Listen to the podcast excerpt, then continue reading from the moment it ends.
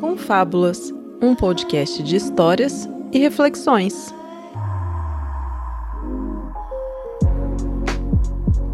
Olá, ouvintes! Está começando o primeiro Reflexões da temporada do Confábulas 2021. Olha aí, hein? Voltamos de fato. Eu sou o Bergs e para começar o episódio de reflexões desse ano, não poderia faltar ela, minha amigona querida, minha parceira aqui do Confábulas, uma das pessoas mais incríveis que eu conheço, Dona Shelly Calef. E aí, Shelly, beleza? Beleza. Eu confesso que você falou que vai chamar âmago essa temporada desse ano. Uhum. E aí, eu abri aqui o Google enquanto você começava É, é o típico episódio. de você, típico de você. Eu fechei o olho aqui, vou fazer episódio de olho fechado. Eu falei, não, não dá, porque daí eu não sei a distância do microfone da minha boca, se eu não tô errando aqui. Deixa eu olhar o que que é âmago aqui pra ter certeza. Sim, Âmago, substantivo masculino, da anatomia botânica, o cerne, a parte que fica no centro de qualquer coisa ou pessoa, a parte central, alma, base, bojo, centro, coração, eixo, espírito, essência, foco. Falei, gente, ventre, substância, miolo, medula, meio. Muito bem, vou ter que entrar aqui no âmago da minha essência. Pode É, deixar, Berg.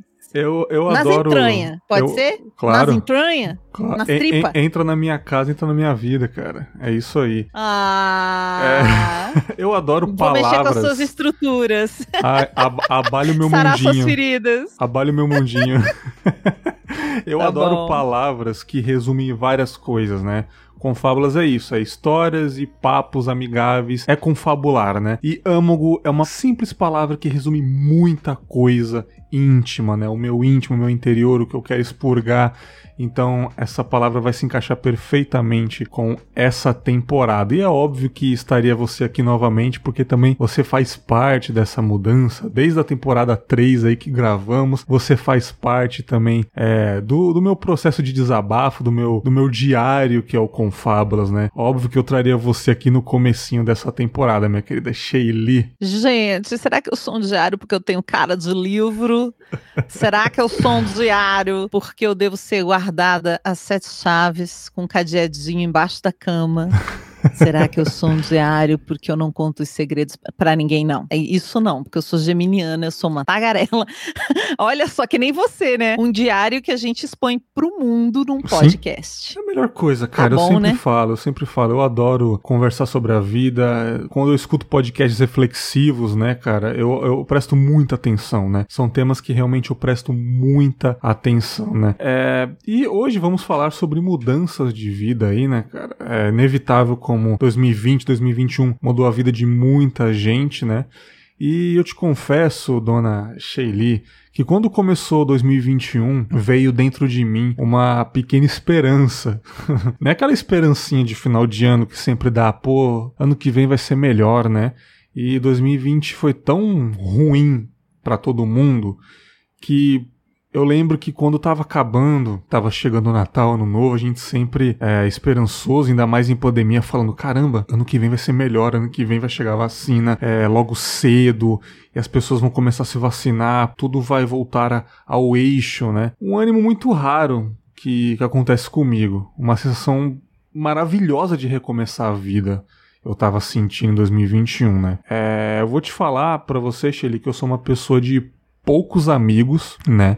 E praticamente zero familiares. Resumindo, tudo depende de mim mesmo. Inevitável. Eu não tenho uma grande Hum. estrutura familiar. É. Para ser mais claro, é, é compreensível que eu precise trabalhar muito, nunca ficar sem trabalho, nunca parar. Só que desde aquela nossa conversa em 2020, né, é, em janeiro de 2020, me despertou essa vontade de mudar de vida. Tanto que a nossa conversa naquele tema foi sobre estudos, né? E ali eu tava ainda no, no cordão umbilical dessa ideia. Só que foi me dando cada vez mais vontade. E de fato, tô mudando. Depois a gente fez uma, uma nova conversa sobre fim de relacionamento. Ali eu já estava de fato mudando a minha vida, já estava em outro lugar, já estava, né? Já estava com uma diferença ali de vida grande, alguns meses se passou. E conversando com você hoje, minha vida mudou bastante já. de lá para cá, mas ainda não é onde eu quero chegar. Olha, pessoal, vocês puxaram uma cadeira, né? Senta que lá vem, eu já puxei o meu crochê aqui, é, colega. E hum. para começar te fazendo essa pergunta, é, você acredita mesmo que a nossa vida está constantemente mudando, só que é difícil a gente perceber isso? Ou realmente precisa acontecer uma, uma coisa muito grande na nossa vida pra gente perceber? É, minha vida mudou. Nossa, você fez essa pergunta e eu tava aqui, enquanto você tava falando das suas mudanças, você disse que você teve uma esperança diferente quando começou 2021, né? Sim, sim. E eu fiquei pensando, nossa, será que eu tive uma esperança também? Não não consigo me lembrar, eu não consigo lembrar o que aconteceu ontem. Eu tenho muita dificuldade de lembrar o que aconteceu no início do ano, porque eu vivo muito o agora. E uhum. isso é uhum. uma coisa que está acontecendo especialmente nessa pandemia. Estou vivendo muito o hoje, o agora, o ontem e o anteontem. Não sei o que vai acontecer na semana que vem. Se não tiver um invite na minha agenda, não existe. Aquilo. Eu jurava que é você era completamente diferente. Ele, eu achava que você era muito tipo de ah, tudo vai dar certo, sabe? E vai mudar. Ah, não, eu tenho para mim que talvez tudo vá dar certo, mas eu não não, eu sou muito. É, não é imediatista, mas eu não sou uma pessoa que faço planos, então para mim me adaptar é muito fácil. Eu até Sim. pensei quando você falou, né, mudanças e, e, tal, eu falei, puxa, mas é que eu não concateno a mudança na minha mente porque eu não fiz planos. Então, como eu não planejo muita coisa, eu vou vivendo o que acontece, eu não tenho uma frustração, né? Sempre muda e é isso já é um pouco esperado por mim. Eu não me frustro muito quando muda. É claro que agora a gente tá vivendo uma, uma coisa muito inesperada e dramática e traumática, né? Sim. E até para mim, eu sou uma pessoa que eu odeio ficar em casa. Eu moro num cubículo porque eu gosto de ficar na rua. Passar o meu dia na rua e ter que ficar em casa para mim é muito difícil. Tá sendo um desafio bem, bem complicado para mim. Mas o que eu ia dizer Sim. É que eu fiquei tentando lembrar e não consegui. Agora você falou, será que a gente não percebe a mudança, que precisa de algo? Será que a gente está sempre mudando e não percebe? Eu falei, bom, deve ser. Por um lado, me pare... tendo a concordar com você, porque eu tô aqui tentando lembrar.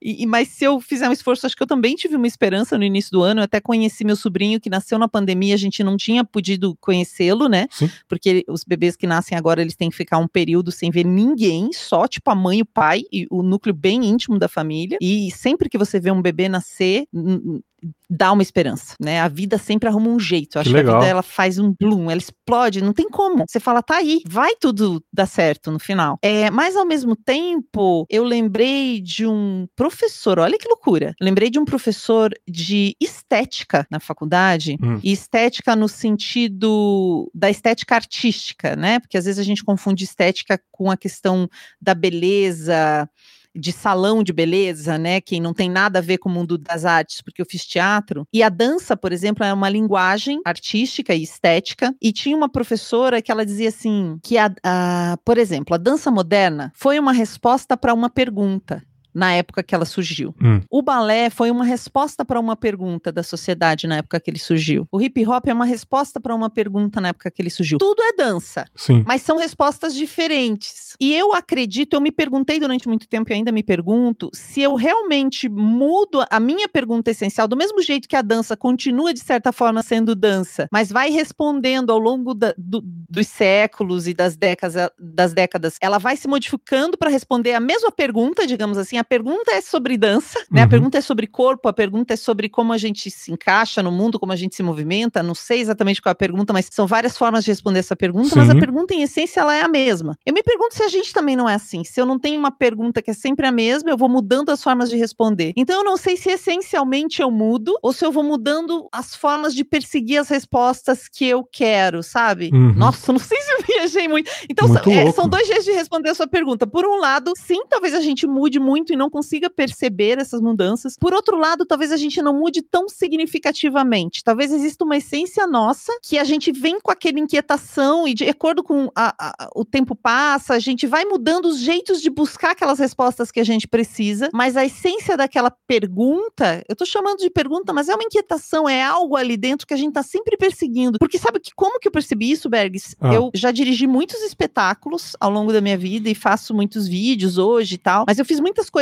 artísticas. E quando você vai ver os espetáculos que eu dirigi, especialmente, os, vídeos, os vídeos que eu faço, mesmo que os assuntos sejam muito diferentes um do outro, lá no fundo eu acho que eles têm o mesmo, tem a perseguição de uma pergunta que é mais ou menos sempre a mesma. Tem ali uma essência que eu tô buscando, seja numa peça de teatro, num vídeo, num podcast, em toda a arte que eu produzo, que eu meto a mão, eu tô buscando talvez as mesmas respostas. Então, eu talvez, só mudo o jeito de buscar. Talvez já, já tenha um caminho trilhado na nossa cabeça e a gente vai mudando né, de obstáculos até chegar nesse caminho, por exemplo. É, ou talvez, digamos assim, a gente vai de bike, depois a gente vai de moto, vai um trajeto de avião, vai acompanhado, vai sozinho, vai com um cachorro.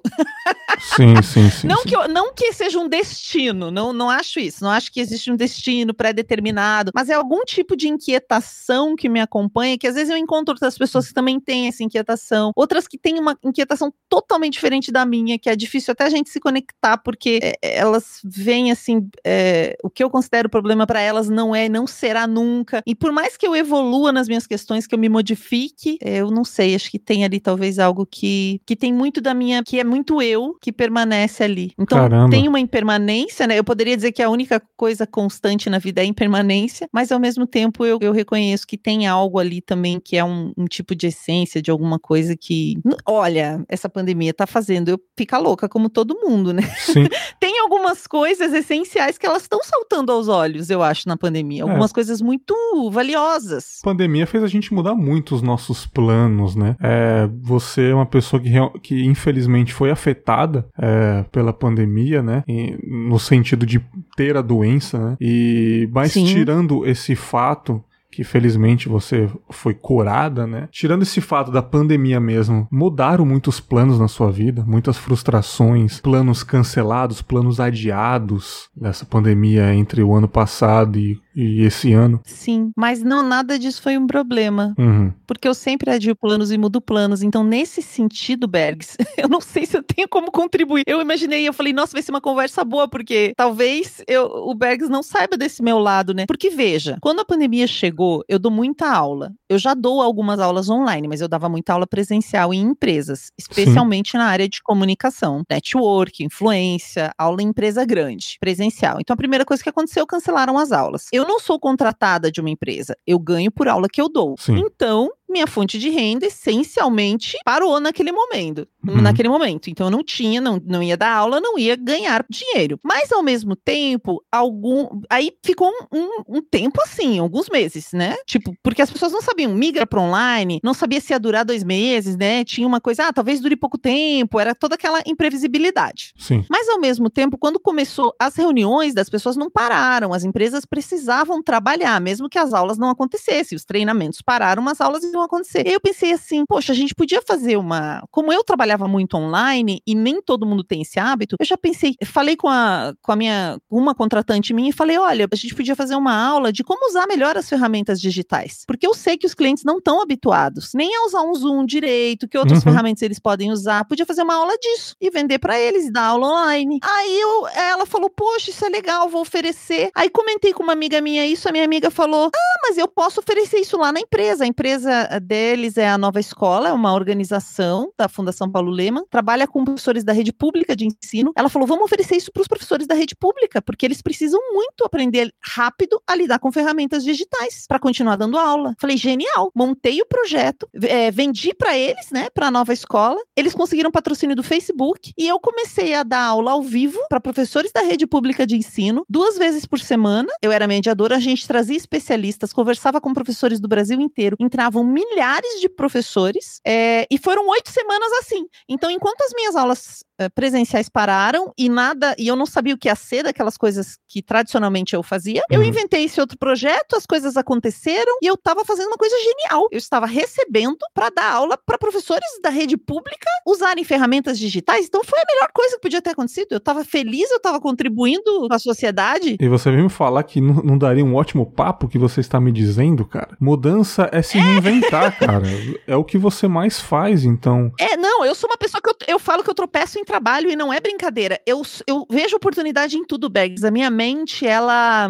Eu, eu sempre tô olhando, nossa, mas dá pra juntar isso com isso, nossa, mas dá pra fazer isso. E não é que eu fico espremendo, meu Deus, porque eu preciso de trabalho. E, acho que a gente tem que fazer isso. Claro. E eu não quero parecer arrogante de alguma forma. É que a minha mente funciona assim. Eu conheço você. Aí eu conheço uma pessoa amanhã e falo assim: Nossa, mas sabe que eu conheci um rapaz ontem? Ele tava precisando disso? Por que, que vocês não conversam? Olha, você podia fazer assim e de repente já estão criando um negócio e eu tô sempre criando negócio, criando negócio para outras pessoas e juntando gente para montar projeto. E isso vai virar dinheiro depois e resultado e é meio natural da minha pessoa mesmo. Caramba. Então, eu, por isso que eu digo para você que não fez efeito para mim. Uhum. Fez efeito no sentido assim: pararam as coisas. Mas aí eu já aproveitei e comecei a ter mais reunião de uma outra coisa. Aí eu escrevi meu livro, eu já tinha esse projeto de escrever um livro, mas eu não tinha tempo, aí eu já comecei a escrever na pandemia. Já tá pronto, agora eu tô procurando editora, que, com a metodologia que eu desenvolvi, que são 18 anos treinando pessoas para falar em público e nunca consegui dar essa parada. Então eu usei o tempo para fazer isso. Então foi tanta coisa que eu fiz, eu nunca trabalhei tanto como em 2020. É e agora não, tá isso. tá diferente, Bergs. Porque ao mesmo tempo é, afetou a vida de muita gente, só que teve pessoas que é o seu exemplo que nunca trabalharam tanto, né? Eu já vi outras pessoas comentando isso. Cara, essa pandemia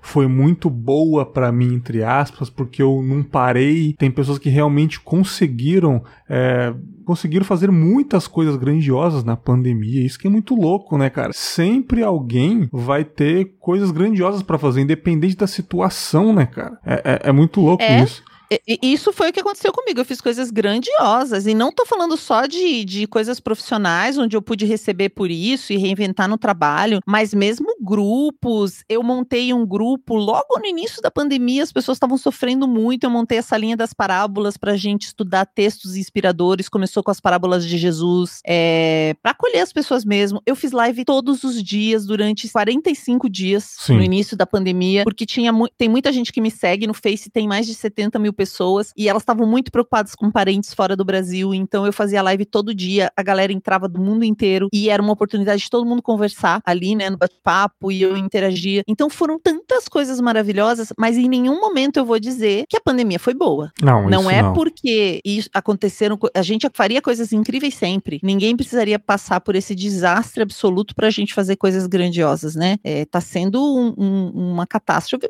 absoluta para todo mundo. Sim. Eu acredito que isso aconteceu é, comigo e com algumas pessoas, porque nós estávamos mais preparados para o ambiente é, da catástrofe e do digital. Eu fiz um curso em 2007 de como agir em situações de catástrofe. Nossa, olha Foi aí. a Escola de Guerreiros Sem Armas. Então eu estou preparada emocionalmente para uma situação de catástrofe. Eu trabalho com direção artística de eventos ao vivo. Ao vivo tudo dá errado, né? A gente aprende a agir com emergência. Então, momentos de tensão e emergência são os momentos onde eu sou calma calma, porque eu sou a diretora do evento ao vivo onde está todo mundo surtando. Tem mil pessoas, quatro mil, e eu tenho que guiar todo mundo. Então, eu tenho essa habilidade desenvolvida. Sim. Então, acho que isso aconteceu. Pessoas que eu já. Eu atuo muito bem em tensão. Ambiente tenso, eu tô tranquila. É uma coisa que eu venho Eu sou formada em direção de teatro. O uhum. que, que, é uma peça de teatro? É um evento ao vivo, onde tudo pode dar errado, né? E dá muitas vezes, muitas vezes não, mas você tá lá com o coração na mão lidando com 300 coisas ao mesmo tempo. Então, é. Né, e nessa hora eu me senti obrigada é, não a regar, digamos assim. Sim. Já que eu tenho o privilégio de ter sido preparada de tantas maneiras para um momento assim, como é que eu vou me jogar no chão e chorar, sabe? Verdade, verdade. Não me acho no direito. Não quer dizer que eu não tenha sofrido e não tenha me jogado de vez em quando no chão e me desesperado desesperado. É, mesmo Mas... com a sua vida corrida, né? Você é uma pessoa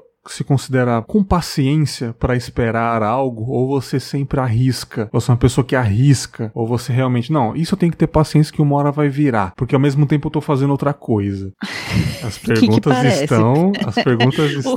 Não, olha que desgraceiro.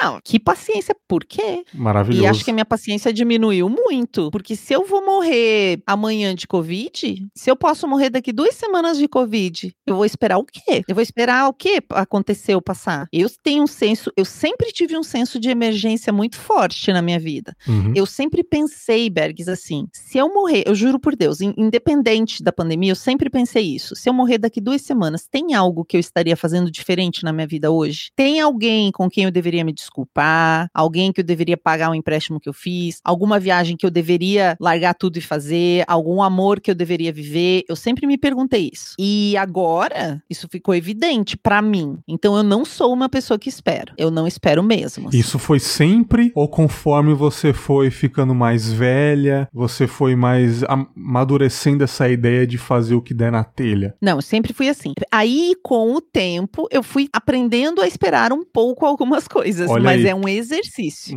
O meu exercício é o de aprender a esperar, mas no geral eu não espero. Uma coisa que eu pensei muito foi sobre adotar o gatinho, por exemplo. Porque uhum. como eu sou uma pessoa que não gosta de ficar em casa, que quando não estamos em pandemia, eu saio de manhã, aí eu almoço no lugar, daí eu encontro um colega, daí eu vou para casa de outro, aí acabo dormindo lá e volto no dia seguinte para minha casa, eu fiquei, meu Deus, mas e se eu tiver um gato? Mas e se eu tiver que viajar? Eu pensei muito porque é um compromisso de 10, 15 anos, né? Um bichinho é uma coisa muito séria. Então tudo que é muito longo, eu penso muito porque a minha vida muda muito rápido rápido. E aí eu pensei bastante, mas eu não, não sou de esperar, não. Eu ligo, eu vou atrás, eu dou um jeito, eu vou por outro caminho, não não espero, não. Sabe por que eu te perguntei esse negócio de a gente sempre estar mudando ou não? Eu vou te dar um exemplo, vamos ver se vai encaixar com a, a minha análise aqui. Algumas semanas atrás, nós compramos aqui em casa uma TV, uma TV boa, Smart TV nova, bonitona, né, grandona. Eu nunca tive uma TV assim, né, cara? Eu tinha uma bem antiga e eu falei, cara, eu tô, eu tenho um monitor grande de computador, esse que eu estou gravando contigo, mas cara, eu queria uma televisão, uma casa com TV, uma casa casa com vida, né, cara? Eu quero botar na parede uma TV bonita, né, cara? Eu mereço, eu tô, porra, muitos anos namorando uma TV boa para comprar. Eu falei, tá aí, chegou o momento, né? Sobrou um dinheirinho, vou comprar uma TV. E eu pesquisei e tal, eu tava muito ansioso, acabei comprando na internet porque é mais barato, uma 4K, caramba, 4K, eu nunca vi uma imagem 4K na minha vida. Eu sempre fico vendo imagem 4K no YouTube, só que como o meu monitor não é 4K, eu realmente não tô vendo 4K, eu queria ver 4K, sei lá. Comprei, chegou, instalei e enquanto eu tava deitado configurando a TV, terminei de configurar, falei, tá, eu vou colocar uma série com uma imagem boa para ver. Uma que eu já tinha assistido, vai Bridgerton, que tem na Netflix. Maravilhosa. Eu tinha visto ela no monitor do computador, né? E eu coloquei ela na televisão, eu falei, Cara, o que que é isso? Eu escureci o quarto, falei, que imagem maravilhosa, parece que ela tá mais rápida, mais dinâmica, não é só o brilho dela. E eu fiquei horas olhando pra TV e mudando de canal e colocando outro filme. Falei, parece que eu tô no filme, cara, que negócio absurdo. Foi passando os dias e eu me acostumei completamente. Eu não sinto mais aquela novidade, aquela imagem que eu tinha visto. Na minha cabeça, pensando agora, eu tô lembrando a primeira vez que eu liguei ela e eu fiquei admirado com aquela imagem. Hoje em dia, realmente é uma imagem que continua bonita, óbvio, mas parece que já faz parte da minha vida há muito tempo isso. Então, eu acho que a mudança tem a ver com isso, tem a ver com as coisas que vão entrando na sua vida, não que isso não te satisfaz, mas você vai mudando ao ponto daquilo ser ok, beleza, fez parte ali daquele momento e próxima coisa coisa que vai me satisfazer, que vai me deixar com gosto de novidade, ou uma mesa que eu troquei recentemente, que a outra minha mesa tá cheia de cupim horrível, caiu meu monitor no chão, e hoje em dia eu tô uma mesa maravilhosa, caramba, cara. Até um tempo atrás eu tava com uma mesa ruim de computador, eu tô com uma mesa boa em L aqui, maravilhosa. Eu sinto que mudança é isso também. Vão passando os dias, você vai renovando as coisas na sua vida, seja materiais, seja emocionais. Isso tem a ver, na minha opinião. O que você acha sobre isso, cara? Nossa, velho. é, quando você falou de mudança a primeira vez, eu imaginei todo tipo de mudança, menos essa, assim. Sim. Mas elas super caminham juntas. É, essa nossa. A gente tem essa habilidade de se desencantar com as coisas. Exatamente. Né? Se encantar e se desencantar, de se apaixonar Sim. e se desapaixonar, de se habituar muito, né? Uhum. Acho que a gente tem a, a, a, capacidade de se habituar com o amor, de se habituar com as coisas, ao mesmo tempo de se, se enganar entre satisfação, felicidade, é, esse gozo momentâneo com coisas muito interessantes que realmente vai passar muito rápido, né? E, e essa coisa que a gente vive, esse fenômeno das pessoas comprarem muito, até em relação à pandemia, quando na China a uhum. primeira onda terminou, viu-se um fenômeno muito estranho, as pessoas achavam que todo mundo ia está mais colaborativa e de repente houve um, um, um, grande gasto em produtos de luxo. Uhum. As pessoas saíram gastando em coisas de luxo, muito caras, e isso foi uma surpresa para todo mundo, né? Talvez porque elas, muita gente especulou, talvez porque elas pensaram, meu Deus, já que eu vou morrer, eu não vou ficar guardando dinheiro, vou comprar essa bolsa da Louis Vuitton de não sei quanto, sabe uma coisa meio doida? E agora as pessoas comprando e, e muitas ofertas para comprar, como se isso fosse causar satisfação, né? Eu sou uma pessoa que eu quase não compro coisas, eu sofro até para comprar alguma coisa. Então, quando você foi falando dessas mudanças relacionadas a coisas que você comprou e que você gostava muito e foi esquecendo, eu fiquei tentando relacionar aqui comigo, mas não é uma experiência que eu tenho tão viva. Uhum, sim mas com relacionamentos. Eu vou dando vários exemplos de mudança, projetos. tá? Pode ficar tranquilo. É, é que eu fiquei tentando pegar isso. É, a... eu, eu, eu, eu caí na tentação.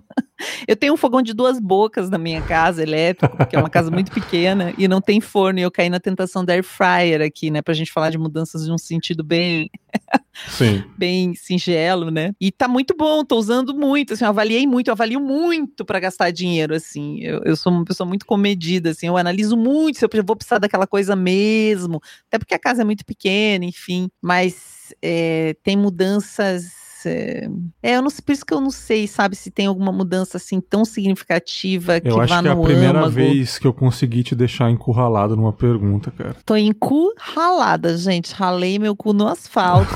eu fiquei pensando, porque acho que uma das grandes mudanças que aconteceu, talvez, na pandemia, foi que a minha ex-esposa foi era a minha melhor amiga e morava no mesmo prédio que eu aqui, e ela decidiu morar na praia, ela já queria morar na praia, mas estava muito bom no início da pandemia porque a gente era muito apoio uma da outra aqui. Uhum. Né, ela morar no mesmo prédio, a gente se dava muito suporte uma para outra, tipo, uma precisa do mercado, outra precisa e éramos amigas assim, né? Imagina você ter sua melhor amiga morando no mesmo prédio é uma delícia, especialmente numa pandemia, né? É alguém com quem você pode conversar, que você pode ver presencialmente, que você pode ter um apoio, que pode ligar para ver se você tá vivo, morto. E ela foi morar na praia, então a gente teve esse distanciamento físico, porque a gente continua se falando sempre. E ao mesmo tempo eu fortaleci muito o meu novo relacionamento, que já estava rolando, é, com o meu novo amor, que é um rapaz que nem é tão novo assim, esse amor já tá mais de um ano, né, aqui comigo.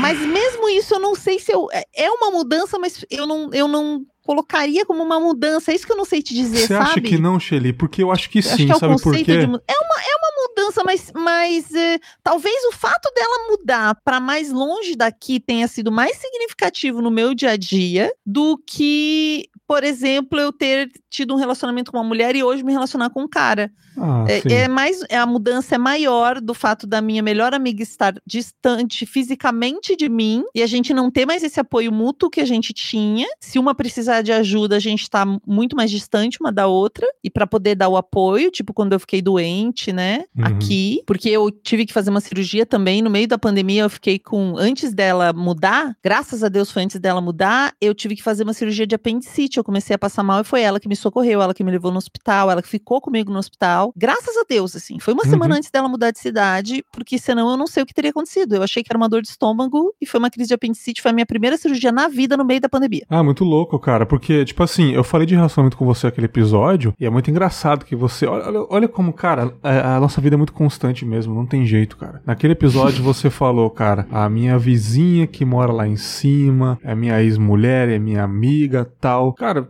de certa forma, não faz tanto tempo que a gente gravou. E, tipo, não faz, né? Ela tá na praia agora, sabe? Aquele. Tá, tá na praia. Aquele crush que eu tinha que você falava. Eu tenho um crush, sabe? Ainda é crush, porque ele fala que namoro é uma palavra muito pesada.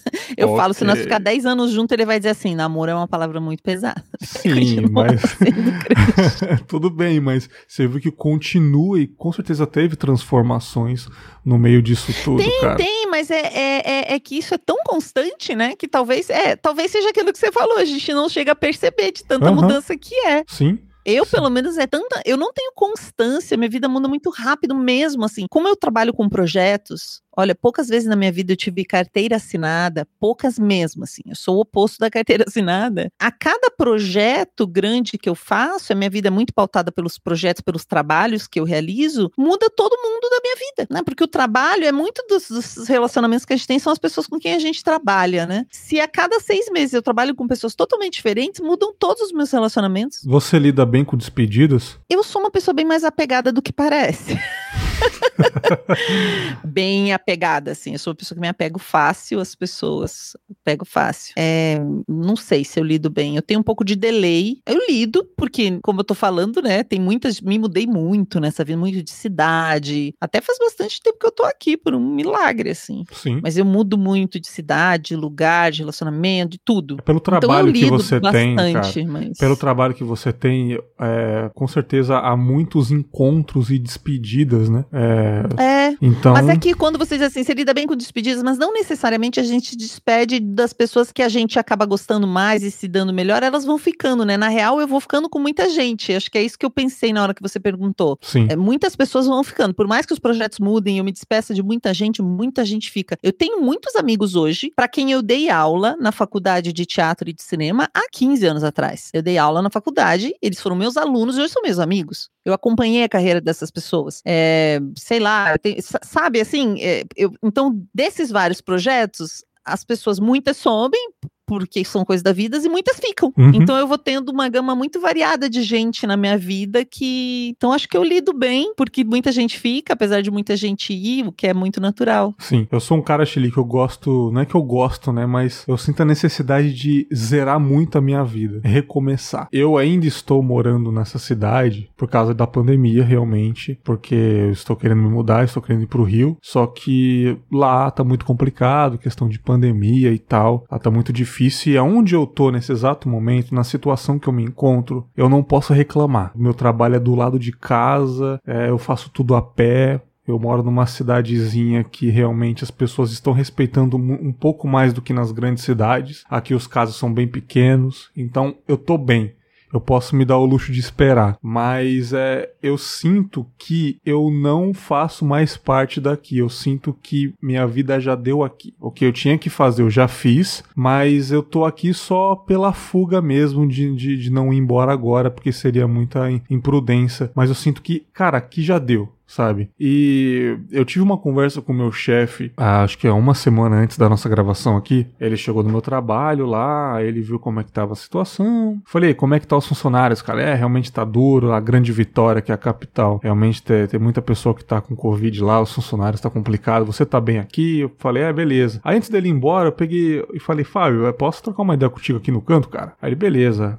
É, você tá com pressa? Não, não, pode falar. Falei, então, Fábio, é o seguinte, cara. É, eu gosto muito do meu emprego, gosto muito da empresa que eu trabalho, não tenho que reclamar. Aí, cara, eu desabafei com ele real. Eu falei, Fábio, eu tô sentindo muita vontade de mudar de vida, cara. Eu quero muito mudar minha vida. Quero muito é, fazer outra coisa. Você pode me dar uma chance? Aí ele, em que sentido? Eu falei, cara, você consegue me transferir? Você consegue me dar uma moral na empresa? Você consegue me dar uma oportunidade? Aí ele falou, caramba, cara, é a primeira vez que alguém me pergunta isso. É a primeira vez que alguém chega em mim. Porque geralmente quando algum funcionário tá insatisfeito, ele fala, Fábio, manda embora, cara. Pelo amor de Deus. Eu quero sair, não aguento mais. E, e você falou que você quer mudar. Eu falei, é, realmente, eu não quero sair da empresa também, que eu não posso. Essa aqui é a única coisa que eu tenho realmente para ficar vivo mesmo, não morrer de fome. Mas eu preciso mudar, cara. Eu tô com muita vontade de voltar a estudar, muita mesmo. E quem sabe quando eu me formar, continuar trabalhando na empresa nessa nova função. E ele pediu para eu esperar. Ele pediu para esperar. Fala, Bergs, espera aí, cara. Tá difícil a pandemia. Eu falei, não, eu sei. Eu não tô pedindo urgentemente. Eu só quero que você lembre de mim. Aí ele falou, cara, daqui a alguns meses, me manda mensagem de novo e vai me falando, cara, que eu vou ver o que eu posso fazer para você, né? Aí ele falou, cara, eu tenho que ir, eu tenho que ver outros funcionários, mas, cara, vai me falando aí. E quando ele foi embora, eu falei, caraca, eu precisava muito falar disso, porque eu tava em volta dos meus amigos todos, falando, cara, eu vou falar isso quando ele vier ver aqui que tá situação, preciso falar isso, tava engasgado.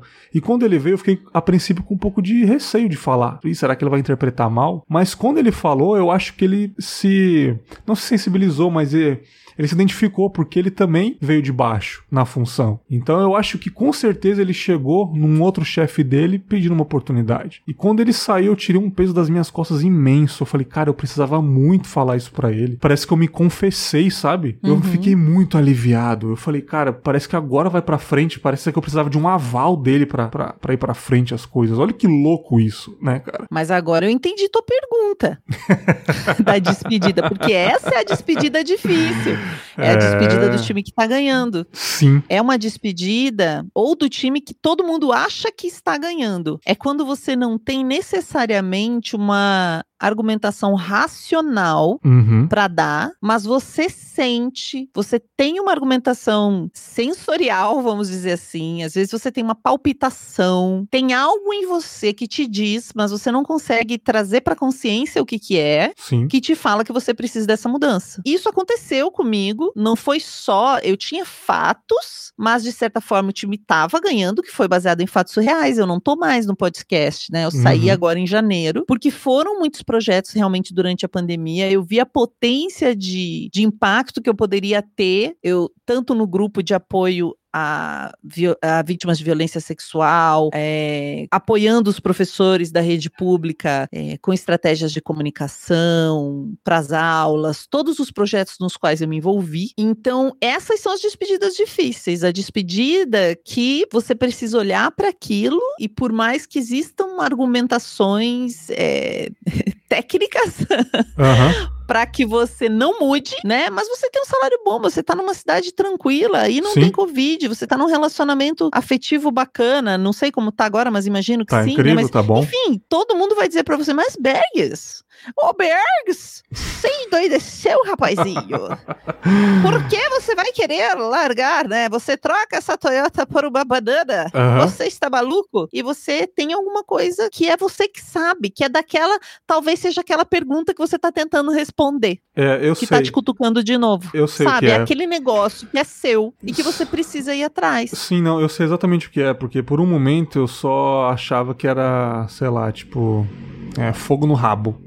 Ah, fogo no rabo. Você só quer sair do quadradinho aí, só quer sair da zona de conforto e tal. Mas não é isso, cara. É, como alguns, alguns amigos meus de trabalho perguntaram, falou assim, cara, Vegas, por que você quer fazer isso, cara? Você tá bom aqui, pelo amor de Deus, cara. Cachoeira é maravilhoso para trabalhar. Aqui, pô, aqui é tranquilo, todo mundo se conhece, todo mundo se ajuda. Cidade do interior, muito boa. O problema é que é quente pra caralho, isso que é o único problema. Mas eu falei, cara, é, eu sinto que aqui tá bom, mas eu vou ficar nisso para sempre. Eu sinto que eu vou ficar para sempre fazendo a mesma coisa o resto da minha vida se eu não dar um passo adiante. E às vezes eu me pergunto, cara, eu não quero envelhecer fazendo isso pro resto da minha vida. Eu, eu sinto que eu tenho potencial para mudar, só que é um pouquinho mais difícil na minha situação. Mas não é impossível. Mas eu sinto dentro de mim que eu tenho potencial para ser uma pessoa muito além do que eu sou hoje. E eu só preciso que alguém me puxe com a mãozinha assim e me guie, cara. Só preciso de uma oportunidade, uma porta sabe? Eu conheço um cara hum. que pode te puxar com a mãozinha. Ah, é? Uhum. Quem? Chama Bergs. cara, você é incrível. Pelo amor de Ele Deus. Ele é ótimo. Cara. Não, Pelo é um cara de muito Deus. bom mesmo, cara. Uhum. Se esse Bergs aí te der moral, acho que você tá bem guiado, meu. É, né? Uhum. é, cara, então é isso que eu sinto, é isso e, e, esse ano realmente tocou muito forte em mim. Preciso ter um pouquinho de paciência por esses motivos óbvios, mas é, eu acho que tá na hora. Tem uma coisa que você falou, eu fiquei lembrando, eu tô dirigindo o podcast de Natura Musical, chama-se Nos Encontramos na Música. Uhum. Só com gente incrível, assim, não dá nem pra... Só os bala só uns artistas muito incrível da música. E teve um episódio com a Letrux e com a Lil. Uhum. E a Letrux, que é uma cantora incrível, e ela falou um negócio assim, a gente perguntou para ela, e tinha até uma participação da Elza Soares nesse episódio. E aí teve uma pergunta para ela, tipo assim, tem alguma dica que você quer dar para quem tá começando, né? Como era mulheres, o, o, episódio era essa temática, ela falou assim: seja um pouco egoísta e não aceita a dica das pessoas. Sabe essa coisa do fica dica? Essa cultura do fica dica é muito ruim.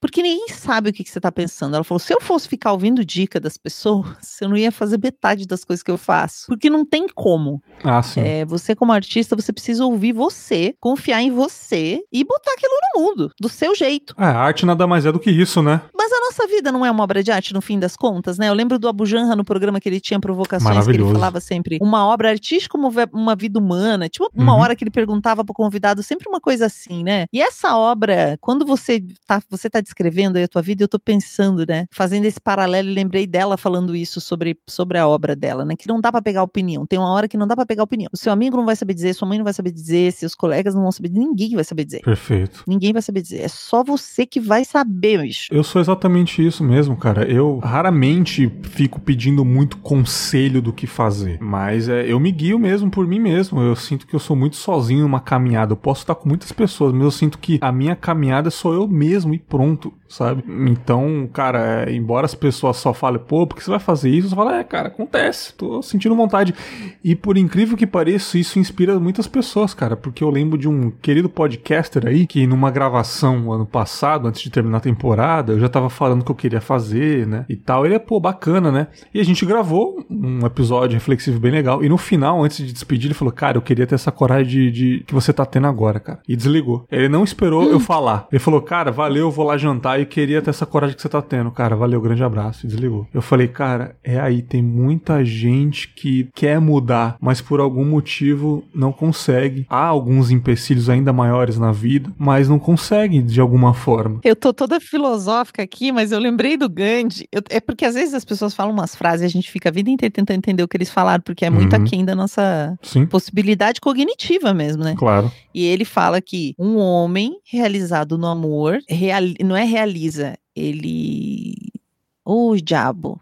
Não tô lembrando exatamente a palavra, mas ele realiza muitos milhões de outros homens. Se um só homem autorrealizado, realizado no amor, neutraliza o ódio de milhares de homens. Acho E o é isso amor que ele pode fala. ser é, entre várias formas, né? É, ele diz isso, Uhum. né? E daí eu fico aqui, né, concatenando. Porque acho que realmente você se autorrealizar na vida exige uma coragem, exige um, um desprendimento, exige uma não comparação com o outro. E- e- é uma. É um ato de fé, né? Para além até da coragem, no sentido da bravura, ele é um ato de vulnerabilidade, fé, que quando você alcança isso, é inevitável que isso se espalhe. Todo mundo que tiver um contato com você nessa trajetória fique, é, eu ia usar contaminado, né? Mas vamos dizer, fique meio embriagado, fique meio iluminado, fique meio contagiado por essa, por essa experiência, porque isso transborda mesmo, né? Eu tenho uma alegria imensa de conviver com pessoas que são assim, né? Eu tô dando aula agora com um cara e até recomendo aí para quem tá nos ouvindo, chama-se Edgar Gouveia Júnior. Vocês vão achar um TED dele, um TEDx Amazônia, que é uma palestra na internet que ele fez eh, no TEDx Amazônia, esqueci o nome da palestra, mas Edgar Gouveia Júnior TEDx. Uhum. E é um cara que ele consegue ser tão autorrealizado assim no- na vida que conseguir dar uma aula com ele é um de engajamento é fenomenal, eu, eu sempre fico embasbacada nas aulas, mas só de estar perto do cara eu fico uma pessoa melhor. Olha eu aí. sei que o meu coração tá se ampliando, que a minha mente tá ampliando, porque ele, ele vibra em outro lugar, sabe? E é- isso é tão real, é tão tangível, que ele começou fazendo projetos. Eu conheci ele lá em 2007, quando eu fiz a Escola de Guerreiros Sem Armas, porque isso é um projeto dele. Ele levou esse projeto para outros países. Ele já fez jogo internacional com escolas do mundo inteiro, porque ele fala que o jeito certo de mudar o mundo, que a gente pode mudar o mundo brincando e sem colocar a mão no bolso. A gente não precisa de dinheiro e a gente pode fazer isso brincando e sorrindo. E ele prova isso no mundo inteiro. Ele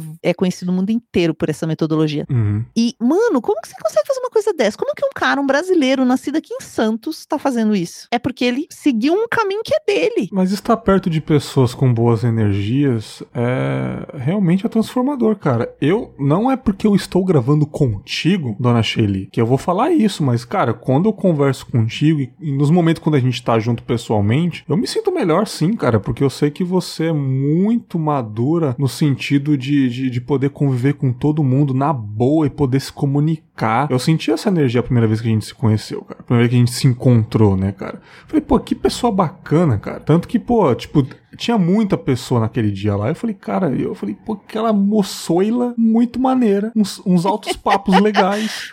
Agora sabe? entendi o diário. Ele tava dizendo que era um livro velho mesmo na estante. Não, faz gente, isso não. É que isso, imagina. Que isso. É por isso que sempre eu quero que você esteja aqui gravando, óbvio, cara, sabe? E o lance que você falou de não se comparar com os outros, ah, isso eu acho essencial, cara, porque é uma armadilha tremenda a gente fazer algo para tentar superar alguém, para tentar mostrar que você é mais foda que alguém, porque sei lá, você brigou com uma pessoa e você agora eu vou ser foda e vou mostrar para ela que eu consegui. Porque quando você consegue, se você conseguir, depois vem o quê? Não vem nada. Então eu acho que não se comparar e ver, cara, eu não tenho tudo que eu quero, mas eu tenho tudo que eu preciso. Pô, eu não tenho a, a melhor coisa do mundo, mas isso daqui já tá bom, sabe? Vamos aí sabe? Não se comparar, isso é uma palavra que eu todos os dias eu fico pensando, cara, porque é, é, é, é cara, isso seduz. Vou te falar que seduz, cara. A competição é uma coisa Nossa, do ser humano. É muito, muito, muito é? sedutor. É? E eu, eu, e eu tava me referindo até assim, por exemplo, eu, sei lá, tô lá no meu Instagram. Aí eu vejo um post de até colegas minhas e tal, daí eu olho o Instagram delas, o perfil, e daí eu falo assim, nossa, que Instagram organizado, bonitinho. Aí o meu não é assim, meu Deus, eu tenho Sim. que melhorar isso. Eu fico Sim. me cobrando umas coisas, dentro de tudo que eu faço na vida, Bex. Eu fico me cobrando mais 350 coisas. Eu começo num processo de autocobrança, desse, desse tipo de comparação, sabe? Nossa, mas eu ainda não terminei tal coisa, meu Deus, é, eu não tô fazendo tanto exercício quanto eu deveria fazer para a minha saúde. Ai, a minha alimentação não. Be... Mano, eu começo na sequência da cobrança interna aqui, que socorro! É um troço que não tem fim. Não tem fim. Eu, quando eu entro nesse lugar, me, me gera um ciclo de ansiedade infindável mesmo. Assim, eu entro num, numa palpitação. Sim. Eu, eu entro nesse lugar. Eu começo numa comparação no sentido de, de começar uma cobrança para mim. Nossa, tem que fazer isso. Nossa, isso aqui, meu Deus, isso aqui que eu tinha que ter resolvido. Começo com uns checklist que não tem final. Sim. E isso não tem saúde também, né? Minha saúde vai pro buraco. É muito louco. Falando em checklist, dá pra gente falar sobre uma coisa que eu queria falar no final, é sobre planos futuros, né? É, você é uma pessoa que vive agora, como você disse, né? Mas sempre tem alguma coisa que a gente almeja lá no futuro conquistar em pessoas pessoalmente, né, pro nosso, pro, pro, pro, nosso âmago pessoal, né? Você tem alguma coisa lá no futuro que você quer realizar ou você ainda não sabe? Talvez isso seja bom. Você foi falando, fui tentando imaginar aqui, né? É muito louco não saber. É muito bom não você saber. Sabe? Cara, eu sei a médio prazo, né? Ah, mas não lá no futuro, não. E nem quero saber muito lá no futuro. Eu até tenho coisas que eu desejo, assim, mas elas são mais utopia, bem no sentido que o Eduardo Galeano falou uma vez num vídeo que a galera vive postando em vários lugares, que ele fala que a utopia é, é, é algo que fica tipo no horizonte e você dá dois passos, ela se afasta dois passos, sabe? Cada vez que você se aproxima, ela vai mais longe, porque ela serve para fazer você caminhar naquela direção. Então, se eu te, te dissesse o que eu desejo para o futuro e eu caminho nessa direção, é um mundo ético para todas as pessoas, animais e, e até para as plantas e para os recursos naturais que a gente tem no planeta. Então, especialmente nessa questão da violência sexual, é uma coisa pela qual eu trabalho sempre que eu posso incansavelmente, porque eu acredito que a gente consegue mesmo. Não sei a data, mas é um plano para o futuro, um plano meu, pessoal, né? Eu, eu, eu, gosto de planos assim ousados. Um planinho de, de ter casa, esse aí até já realizei, graças a Deus, e tem aqui um, um AP que é meu. Mas é isso, sabe? Eu tenho uns planos de que a gente vai conseguir lidar com a água, por exemplo, que é um, um recurso importante, que a gente vai compreender finalmente que o aquecimento global é uma realidade, e daqui a pouco a gente vai ter que se organizar organizar para conseguir criar essas vilas que a gente vai precisar que flutuem, né? Que vão ter que ser em cima da água, porque a gente já sabe que isso vai acontecer. Então é uma questão da gente se planejar, se organizar, se estruturar. Eu acredito que a gente pode é, pegar as estratégias de colaboração e de comunidade que a gente já conhece, né? Tem muitos colegas que falam que o, o futuro já chegou, ele só não está distribuído. E, e fazer com que as pessoas aprendam isso mais rápido, as novas gerações, já vejam venham numa cultura colaborativa para que a gente possa resolver esses problemas que vão ser de todos. Essa pandemia é um, vão vir outras pandemias, vão vir outros problemas, outras catástrofes, outras ondas migratórias, e nós vamos ter, nós temos a habilidade, nós temos a tecnologia e nós temos total possibilidade de lidar com isso se a gente agir junto, né? É isso que nos diferencia dos outros animais, a nossa possibilidade de agir em equipe, coordenadamente, assim. Então, eu acredito que a gente consegue isso. É, enfim, né? Daí, então, se você fala, que futuro? Qual é o seu plano para o futuro? Um futuro colaborativo, onde a gente faz as coisas junto, onde a gente cuida uns dos outros e do planeta. Pode ser esse meu plano futuro? Tá aí, eu tô caminhando para isso. Todo dia eu trabalho para isso. E em questão dos seus defeitos pessoais, algo que você gostaria de mudar e tá mudando, algum defeito seu? É, o checklist aí nesse caso é grande, né? é, é, muito.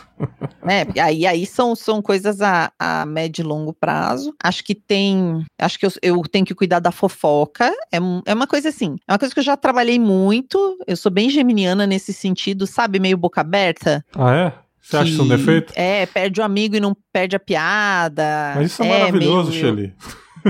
Não é não, não é não. Eu tô sendo, eu, eu falo assim, faz a Camila De Luca, né? Acompanhando o BBB, uhum. a Camila De Luca eu acho maravilhosa, assim, ela sempre sabe ponderar quando alguém vem com uma fofoca. Eu já sei fazer isso bastante hoje em dia, mas é algo que eu, é igual só por hoje, sabe? É algo que eu acho que eu sempre tenho que ter um pouco de atenção a isso. Acho um defeito que preciso sempre ficar atenta um defeito particular também, uma relação com a ansiedade que eu preciso controlar. Hoje eu tomo um remédio, um ansiolítico. Uhum. Eu tomo desde uma violência sexual que eu sofri em 2016 Uhum. E eu até passei um período sem, depois voltou. No meio da pandemia, eu estaria. Eu, eu, terminou o prazo, assim, a gente chegou à conclusão que eu já não precisava, logo no início da pandemia, mas aí não deu não dei conta. Então, não sei se depois que a pandemia, talvez eu faça um processo para não usar, mas eu tenho um pouco desse, desse desequilíbrio, então eu preciso ter uma organização. Acho que a minha saúde é uma, uma coisa que. Isso, isso prejudica a minha saúde física mesmo, sabe? Sim. Eu preciso ter esse controle emocional da ansiedade, é um, é um, um defeito, né? um, um comportamento comportamento, um, um mau hábito que eu preciso é, controlar. Acho que uma certa, em alguns momentos eu sou, eu tenho agora na pandemia, estou sentindo nesse segundo momento de pandemia, não tive isso no primeiro, uma irritabilidade muito grande também. Putz, né? demais. às vezes uma falta de paciência, dependendo do momento, assim, eu sinto a irritação me dominar com algumas coisas que não me irritavam. E até eventualmente tem um grupo, eu participo de muitos grupos de pesquisa de, de determinados assuntos, mas tem um especificamente que eu eu entro, eu adoro o grupo. Mas eu começo a ver notícias e notícias muito legais de festivais que estão acontecendo, de estudos que eu gosto, e começa a me dar aquela síndrome de estar tá perdendo coisas, né? De FOMO, Fear of Missing Out. Sim. Eu olho aquilo e eu começo a sentir que eu, nossa, mas tá, nossa, como é que eu não vi que teve isso? Nossa, eu queria ter lido isso. Não, eu já começo a sofrer. É, isso, FOMO é horrível. Nossa, é, a lista não é pequena, sabe? De coisas que eu, que eu posso aprimorar. Acho que na, na linha de comportamento humano é algo que eu me dedico muito há muito tempo, assim. Cara, é foda. A, a aprimorar, então eu consigo ter uma lista lista bem. Acho que, é, acho que é uma constância. Acho que eu sou cíclica. Tem momentos que estou melhor ou pior, mas eu diria que esse, esse comportamento de, da vida dos outros, parar de me interessar tanto, né? É o porquê no ter calhas, eu falo para mim mesma. e o, a questão da ansiedade, que também tem a ver com essa irritabilidade um pouco. Às vezes elas se entrelaçam. É, esse lance de se irritar fácil. Eu, conforme eu estou ficando mais velho, eu estou ficando com muita pouca paciência. E eu preciso muito me policiar sobre isso. Que tem coisas realmente que não há necessidade de eu perder a paciência, não no sentido de gritar nem nada. Eu, raramente eu grito, cara. Eu não me uhum. lembro a última vez que eu gritei. Na verdade, eu me lembro sim, mas não vem ao caso.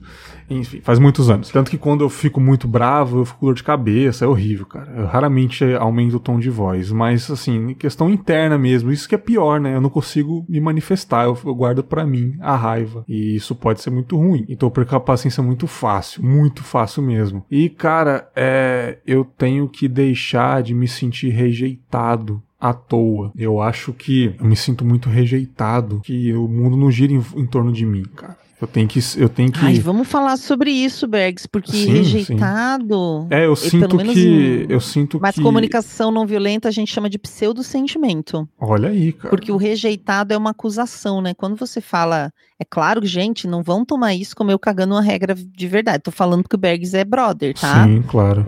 Mas rejeita, quando você fala, eu me sinto rejeitado, isso inclui uma terceira pessoa, né? Você tá acusando alguém de te rejeitar. Então você não tá assumindo a responsabilidade por esse sentimento. Muito Então louco. vai ser difícil você transformar, porque você é vítima dessa forma de construção verbal, né? Da Uhum. frase. Então você pode dizer, eu, eu me sinto triste, né? Porque, digamos assim, se você acredita que alguém te rejeitou, isso tá gerando qual sentimento em você? Que se sentir rejeitado não é um sentimento, entende? Isso causa o quê em você? Raiva, tristeza, ódio, rancor, coisa que é tua. Que não tem como você transformar uma coisa que não é com você. Sensacional. Então talvez você possa começar a transformar o jeito que você compreende isso para aí você poder lidar. Que enquanto você jogar no outro, né, enquanto for rejeição, sempre é alguém fazendo para você. Se você disser, olha, eu tô me sentindo triste, tô me sentindo triste, é muito mais fácil você lidar com tristeza do que com o que você tá denominando como rejeição. Olha aí, cara. Sensacional. Nunca parei pra pensar nesse fator. Então eu me Mas a gente pode triste. conversar mais sobre isso depois. Eu me sinto triste, Pode então. ser triste, ou pode ser raiva, talvez. Sim. Tô triste, legal. Como eu triste. lido com tristeza? Mas é num todo, é, não é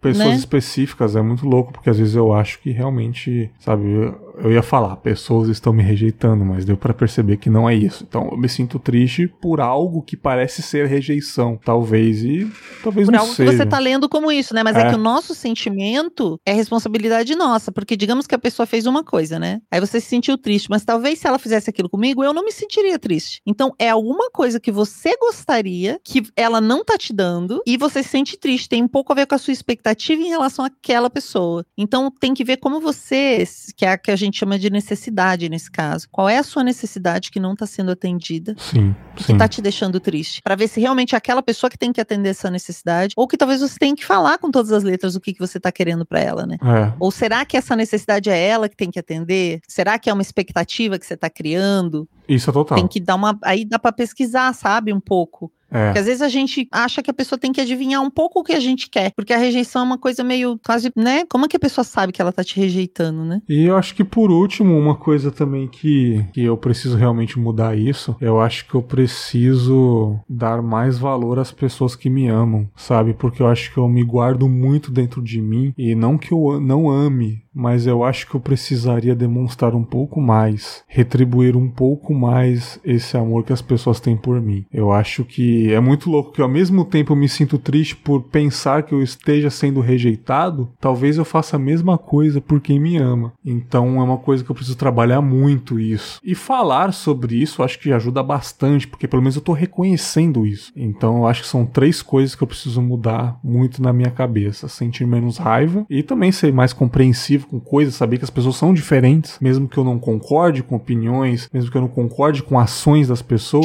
Ah, não, isso eu não tô nem aí. Eu quero é jogar uma bomba em quem fica falando que vai. que a cloroquina vai não, salvar as não, pessoas. isso não, isso quero que se foda.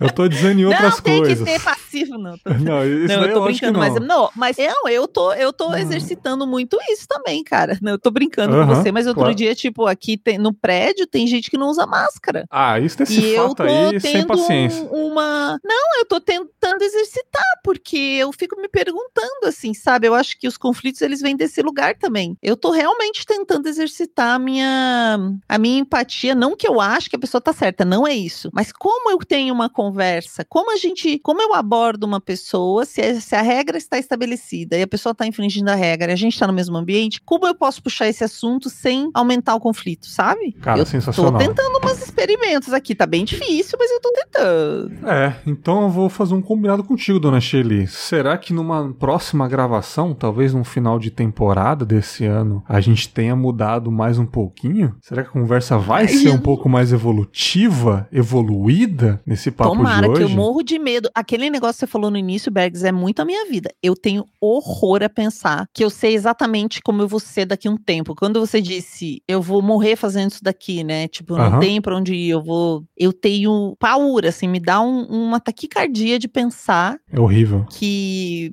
que eu vou ser essa mesma pessoa. Às vezes eu volto, não sei se eu já conversei com você disso, às vezes eu volto para uma cidade onde eu morei, para Curitiba, e até fechou, mas tinha um bar lá que eu frequentava quando eu, eu ia, eu tava na faculdade, eu nunca bebi, mas eu ia lá porque os amigos iam lá, e aí eu ia nesse bar depois que eu saí da cidade, eu voltava a cada, sei lá, um ano, uma vez por ano, uma vez cada dois anos, e eu ia no bar e eu encontrava as mesmas pessoas, com as mesmas roupas, sentada mais ou menos nos mesmos bancos, tomando Ai. mais ou menos a mesma cerveja e falando mais ou menos dos mesmos assuntos. Me dava um negócio, cara, eu falava, Jesus!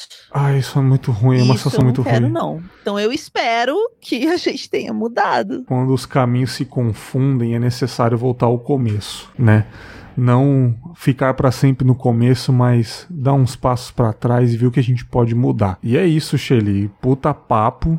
Sensacional, as nossas conversas são realmente sempre maravilhosas e será é, mais uma de outras, né? E eu queria realmente Amém agradecer muito a esse papo novamente. Muito obrigado por ter é, vindo novamente aqui no Confablas, aceitado esse convite novamente. Você não tá em nenhum podcast agora, né? Você tá dirigindo o podcast lá, né? Mas você não tá fazendo regularmente um podcast em si, né? Ainda não. Ainda não. Terminando todo o processo do livro, já tem, já tá no forninho o podcast novo, mas eu tô dirigindo esse e alguns outros porque eu dirijo várias pessoas, né? Eu dirijo muito muita gente nos seus próprios podcasts, então tem muita coisa. Estou fazendo muita coisa de podcast, mas não um próprio, mas ele já já vai sair. E obrigada, Bergs. Eu adoro esse seu jeito doce, né? Você tem um jeito tão calmo de falar, uma voz tão linda, mas principalmente uma forma tão vulnerável, né? De expor de uma maneira sincera o que você está sentindo e, e, pensando. E eu realmente concordo com, com essa pessoa que diz que se sentiu inspirada por você, porque eu também me inspiro nisso. Eu também olho e falo: caramba, né? Só de te ouvir falar assim, dessa maneira, a gente já entra nessa vibe automática de ter essa